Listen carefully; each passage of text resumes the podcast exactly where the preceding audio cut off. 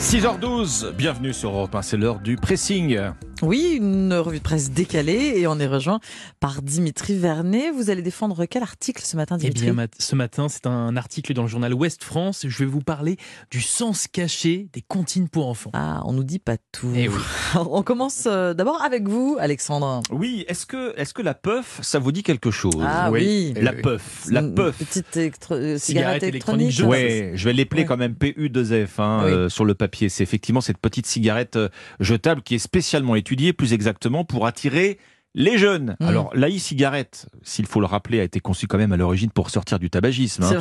Et ben ici, c'est l'inverse. Cette puff qui cible donc les ados, elle est au contraire conçue comme une porte d'entrée. Le principe, il est à la fois redoutable et, et- et tellement classique. hein. Cette puff, elle a un goût euh, fruité, sucré. On tombe dedans dès l'entrée au collège, c'est-à-dire dans le Parisien. Juliette, par exemple, qui nous dit tout le bien qu'elle en pense. Quand tu la fumes, la puff, t'as l'impression de manger un bonbon. Hmm. Et cerise sur le clopo, passez-moi l'expression, témoignage de Jeanne cette fois. Tu ne te fais pas cramer par tes parents parce que ça ne sent rien. Ah oui, on sent pas le Et voilà. Et c'est ainsi que 13% des enfants âgés de 13 à 16 ans ont déjà essayé la puff, résultat d'une enquête de l'Alliance contre le tabac qui parle d'une véritable épidémie pédiatrique. Hmm. Le marketing fonctionne à plein hein, dans cette histoire. Les parents n'y voient rien, donc. Les profs non plus. Jeanne le confirme. Dans les toilettes, on fume la puff. Tout le monde le sait, sauf les profs. Alors on en trouve au supermarché, des puffs, ici juste à côté du stand de beignets, hein, un stand de Mhm. puffs, et des promos. La vente de- aux mineurs est en principe interdite, mais comment alors expliquer qu'autant de ces puffs finissent dans leurs bronches Le Parisien relève aussi des situations, alors là cette fois illégales, des affichettes de produits de vapotage visibles en vitrine depuis la rue. Ça c'est interdit, l'amende peut atteindre 100 000 euros. Un animateur qui fait la promo de la puff dans les, régions, dans les rayons d'un supermarché. Là encore, illégal, c'est confirmé dans les colonnes du Parisien par la Direction Générale de la Santé. Alors la seule solution dans tout cela, euh, dit le professeur Josserand, c'est d'interdire la puff, tout simplement. Le président de l'Alliance contre le tabac qui, qui partage ce matin son inquiétude. Certaines de ces puffs, il nous le dit, hein, contiennent jusqu'à 5% de nicotine. Or, avec cette teneur, c'est largement suffisant Mm. pour créer une dépendance.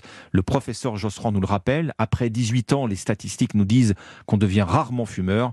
Voilà pourquoi les industriels piègent les 12-16 ans. Et même sans nicotine, le problème, c'est qu'il y a une habitude qui est créée. Oui, du de L'habitude du geste, de la fumée, geste. de l'inhalation, bien sûr. Donc les puffs qui n'ont pas de nicotine au début, elles peuvent en être dotées ensuite, puisque la- le jeune aura pris l'habitude de, de faire ce geste et donc Geste, d'aspirer euh, cette espèce de vapeur. du geste. Exactement. Votre sélection ce matin, Ombline Bon, c'est plus léger. Plus hein. léger C'est un article qui s'écoute. euh, 1972-2022, 50 ans de carrière et toujours sur scène. C'est dans le Figaro. Ces artistes français dont il est question ont le point commun d'avoir sorti euh, le- leur premier succès il y a cinq décennies et d'être toujours là, prêts à enchanter leur public. Alors ce qui varie bien sûr, c'est la façon dont le chemin a été parcouru entre gloire et traversée du désert. 1972, petit rappel, c'est le scandale du Watergate, le Bloody Sunday à Belfast, la naissance du double de David Bowie, Ziggy Stardust, et en France, on fait la connaissance d'une jeune femme amoureuse.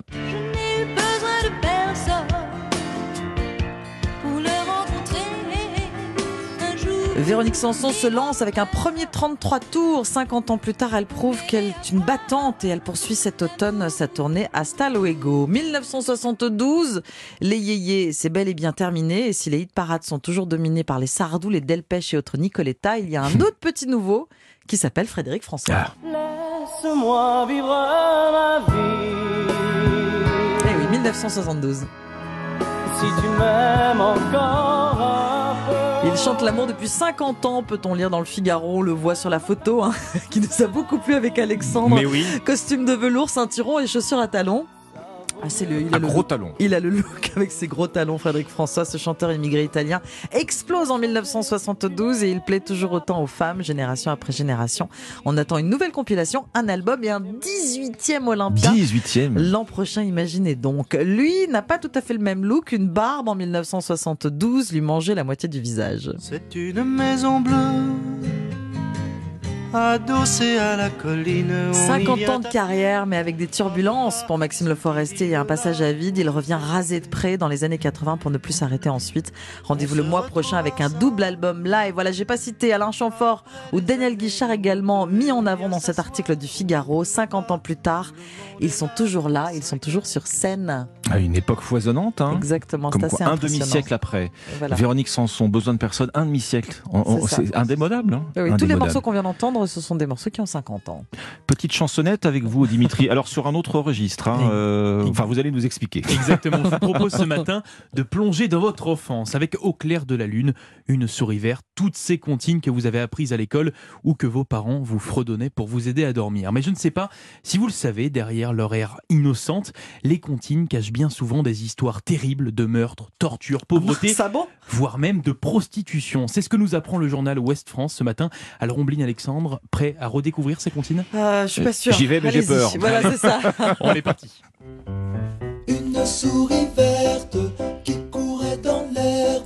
se cache derrière cette souris verte qui courait dans l'herbe Qu'est-ce C'est vrai que vous allez nous sortir pas. Eh Juste une souris? Et alors, ce qu'on ne comprend pas, c'est pourquoi elle est ébouillantée dans l'huile, puis Oui. noyée dans l'eau. Eh bien, cette comptine raconte l'histoire d'un soldat vendéen traqué par les soldats républicains pendant la guerre de Vendée au XVIIIe siècle. Un soldat capturé qui a connu la torture que l'on connaît à cette souris verte, Hmm. ce qui est tout de suite un peu moins amusant. Oui. Comptine suivante.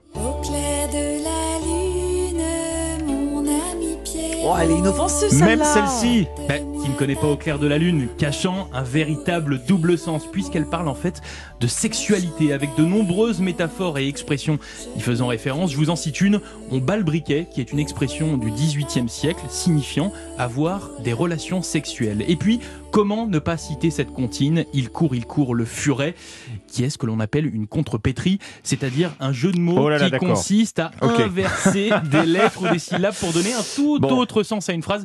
Si vous remplacez le C de cours Oui, oui, oui. par, oui. le, par le F de furet On a- et on a- on a inversement, compris. vous allez vite comprendre. Oh, bah, super. C'est l'original. J'ai mis l'original, ne vous inquiétez pas. Du bois joli. Bref, tant de comptines qui finalement sont assez grand public, qui, euh, et ça peut être le côté positif de Mm. toute cette histoire, entre les enfants qui n'y voient aucune allusion cachée et les parents qui, eux, en rigolent. Le sens caché des comptines pour enfants, c'est à lire dans les colonnes du journal Ouest France ce Bon, matin. bah, comme ça, tout le monde en a pour son argent. Exactement. Et les auteurs se sont bien amusés. Les enfants comme les Voilà. merci beaucoup Dimitri. Et merci euh, Alexandre, c'était le pressing sur Europe.